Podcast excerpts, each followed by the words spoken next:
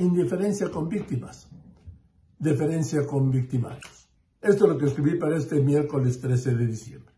Con los años que tengo de reportero, más de 55, sí, más de medio siglo, y los que tengo de conocer a Andrés Manuel López Obrador, más de 27, hoy no alcanzo a entender su indiferencia con las 174.098 personas asesinadas y sus deudos en los cinco años y 12 días de gobierno y la deferencia con algunas bajas del crimen organizado y sus familias.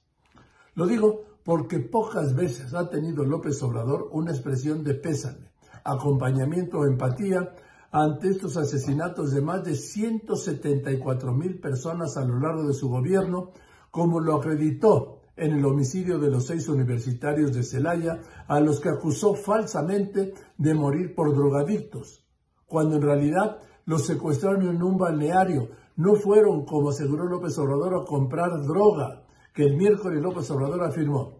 Estos muchachos que asesinaron fue por el consumo de drogas, porque le fueron a comprar droga a alguien que estaba vendiéndola en un territorio que pertenecía a otra banda. Dos aspectos, dos. Primero, revictimizar a los estudiantes. Eran drogadictos, los sentenció, y el reconocimiento presidencial de que hay territorios en México controlados por el crimen organizado, no por el Estado mexicano, no por su gobierno, por el crimen organizado.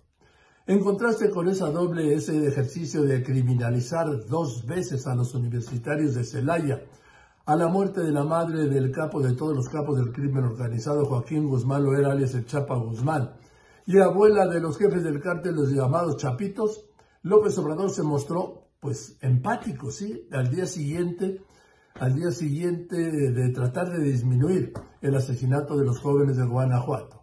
Dijo así, respeto a la señora. Cualquier ser humano que pierde la vida merece respeto y consideración. Respeto y consideración dijo a sus familiares y a todos los que pasen por este trance.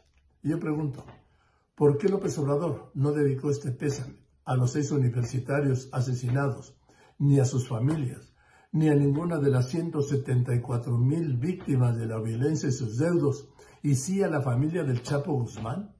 ¿Por qué? Entre usted y yo no lo entiendo, no lo entiendo. Este, no cabe duda, este no es aquel López Obrador que conocí, ¿no?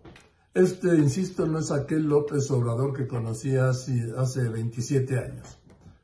Un López Obrador hoy indiferente y distante con las víctimas y diferente y cercano con los victimarios. No, insisto, este López Obrador no es aquel que conocí hace 27 años.